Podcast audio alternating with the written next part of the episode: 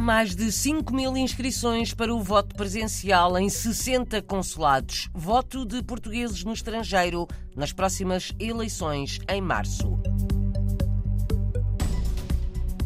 Há portugueses no estrangeiro que foram retirados dos cadernos eleitorais sem darem por isso. Significa que não vão poder votar. Vamos saber de alguns casos no Reino Unido.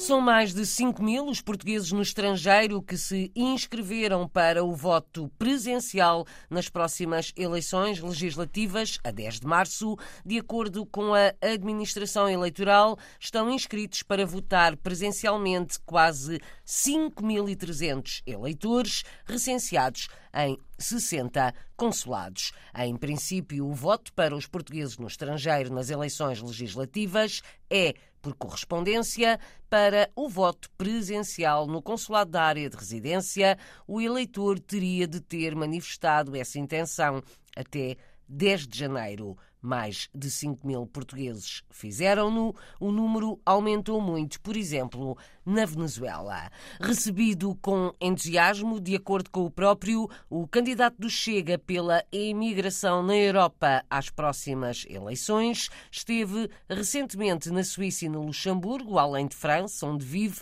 José Dias Fernandes nem esperava tanto dos encontros que teve com portugueses. Fomos muito bem recebidos, muito, muito bem recebidos. Nem contávamos com tanto calor. Acho que as pessoas, mesmo a maior parte, dizer que não votam em partido nenhum, há outras que dão o apoio delas ao Chega e isso dá entusiasmo e dá coragem ao mesmo tempo. José Dias Fernandes volta a candidatar-se pelo Círculo da Europa às próximas eleições legislativas, em março, já o tinha feito há dois anos, defende o aumento do número de deputados eleitos pela imigração e ensino de português online para todos os lusodescendentes. São algumas de várias propostas do candidato do Chega apresentadas na RDP Internacional. As minhas propostas são aquelas que já foram à Assembleia da República, propostas feitas já pelo Chega. Por exemplo, a aprendizagem de português para as crianças e jovens portuguesas lusodescendentes no estrangeiro, por online toda a gente tem direito. Eu sei que há ensino de português,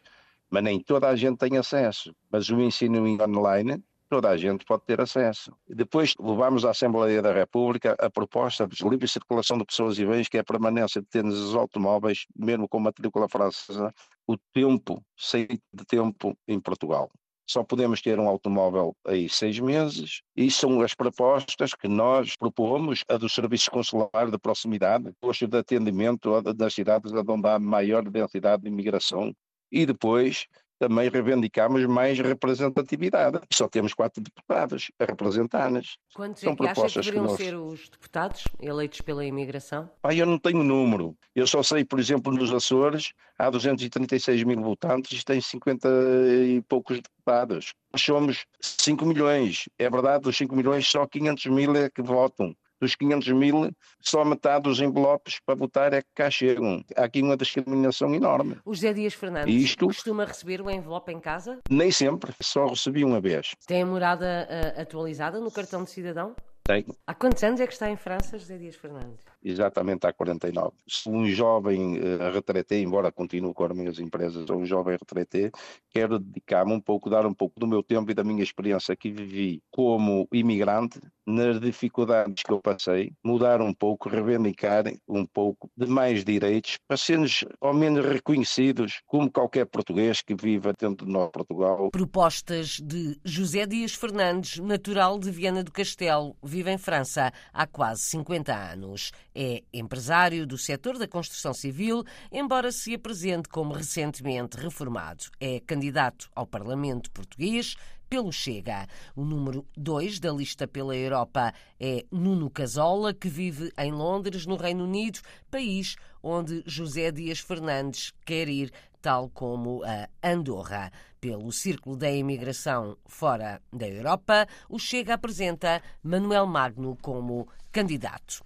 Dentro de instantes, voltamos a falar das próximas eleições em março e das dificuldades que os portugueses no estrangeiro enfrentam para votar Antes, Estados Unidos. A entrada em funções da Adida da Segurança Social ajudou a resolver situações que se arrastavam há anos. A declaração é da Ministra do Trabalho e da Segurança Social, Ana Mendes Godinho, faz um balanço positivo do trabalho ainda recente de Ana Cristina Relvas no Consulado de Portugal, em Newark. Dizem-me alguns casos que uh, testemunhei, conseguindo resolver casos que estavam a procurar uh, encontrar uma resposta há anos e que o facto de ter aqui uma pessoa com a capacidade de uh, conhecimento profundo da Segurança Social, uma vez também um quadro da Segurança Social, permite resolver eh, situações que se arrastavam há muito tempo, por um lado, e por outro lado também permite dar informação concreta à comunidade portuguesa e aos lusodescendentes aqui nos Estados Unidos sobre eh, muitas informações que querem ter, nomeadamente sobre Portugal, nas várias dimensões, nomeadamente para as suas opções eh, de, de, reformas, eh, nas suas decisões de, de, vida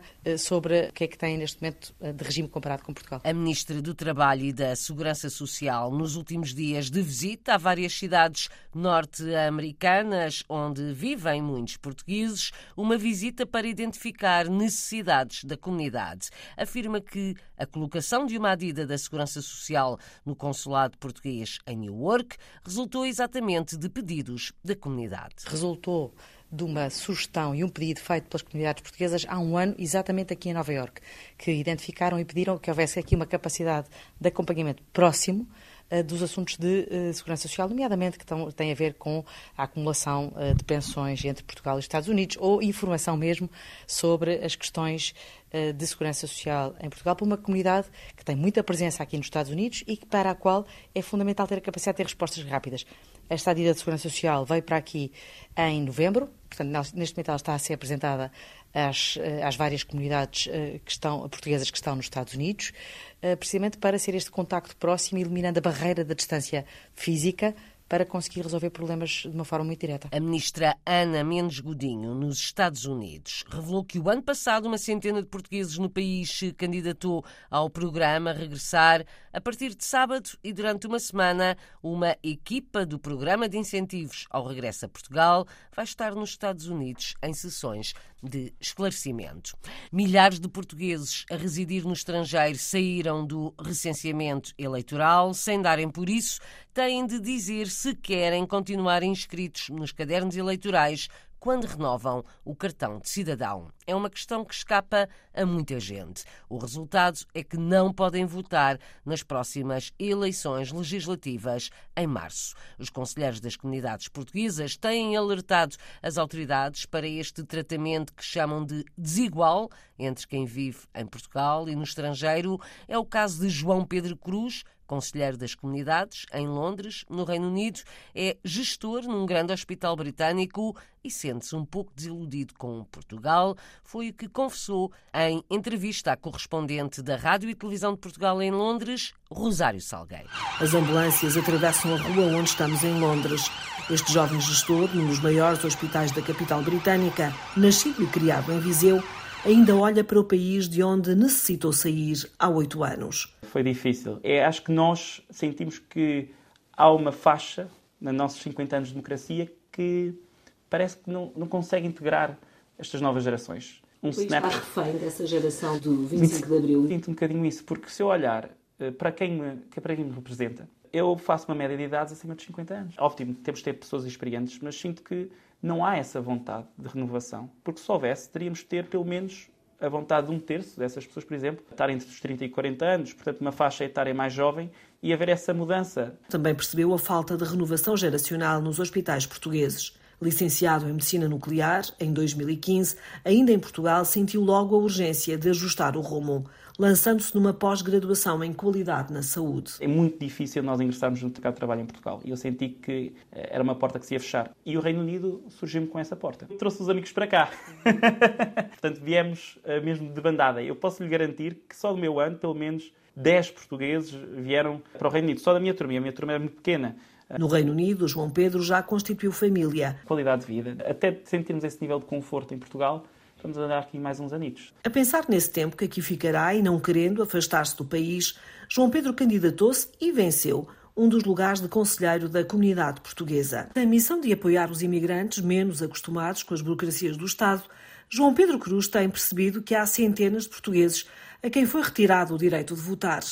Ao contrário do que a comunicação política e administrativa admite, nem todos os que possuem cartão de cidadão são automaticamente eleitores. Na letra da lei, esse automatismo é só para os que residem no continente e nas ilhas. Uma diferença que poucos conhecem. Começámos a verificar, olha, não são encontrados registros. Uma, duas, três, quatro, cinco, seis. Eu cheguei a um ponto que atingimos mais de 200 pessoas que não estavam lá encontradas. Nós estamos a falar do direito ao voto e estamos a falar de as pessoas não se encontrarem inscritas para votar. Em cada renovação de cartão de cidadão, o português a residir no estrangeiro tem de dizer se quer ou não ser eleitor. Cabe ao funcionário da administração pública, onde é feita essa renovação, perguntar. Só posso falar da amostra das pessoas que eu tive a inquirir. Claramente não questionaram. São poucas as pessoas que têm noção de que podem rejeitar estar inscrito nos cadernos eleitorais. Questionámos o Ministério da Administração Interna por escrito, foi enviada a resposta, admitindo que em 2023 foram recebidos cerca de 350 mil processos de cartão de cidadão de portugueses residentes no estrangeiro. Cerca de 80% vão poder votar. Sobre os que ficaram de fora, a Administração Eleitoral recebeu 177 pedidos de reinscrição. Estes podem, de acordo com a lei, reclamar e pedir para voltar a estar recenseados. Teriam de o ter feito até 10 de janeiro para votarem nas eleições do próximo mês de março. Um trabalho da jornalista Rosário Salgueiro, em Londres.